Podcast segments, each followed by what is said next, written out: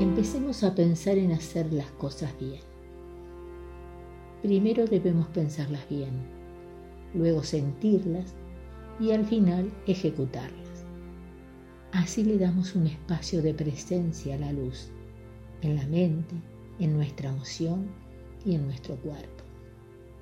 En la medida en que vamos construyendo avenidas o caminos para ese paso de luz, cada vez le resultará más fácil hacerlo. Donde está la luz presente, la oscuridad se disipa.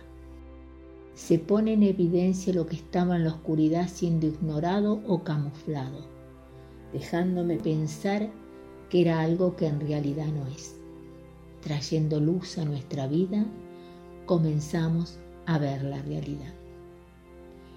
Hay muchas personas tratando de llevar luz al mundo del cual forman parte, pero si no hacemos el ejercicio de llevar a la práctica lo que entendemos a nivel intelectual, no iluminamos nuestras emociones ni nuestro cuerpo. Entonces queda el inicio de la construcción de un camino, pero solo en la mente.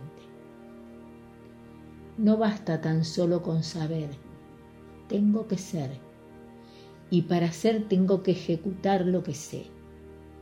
Para poder ejecutar lo que sé, tengo que pasarlo por una emoción que me mueve a ser.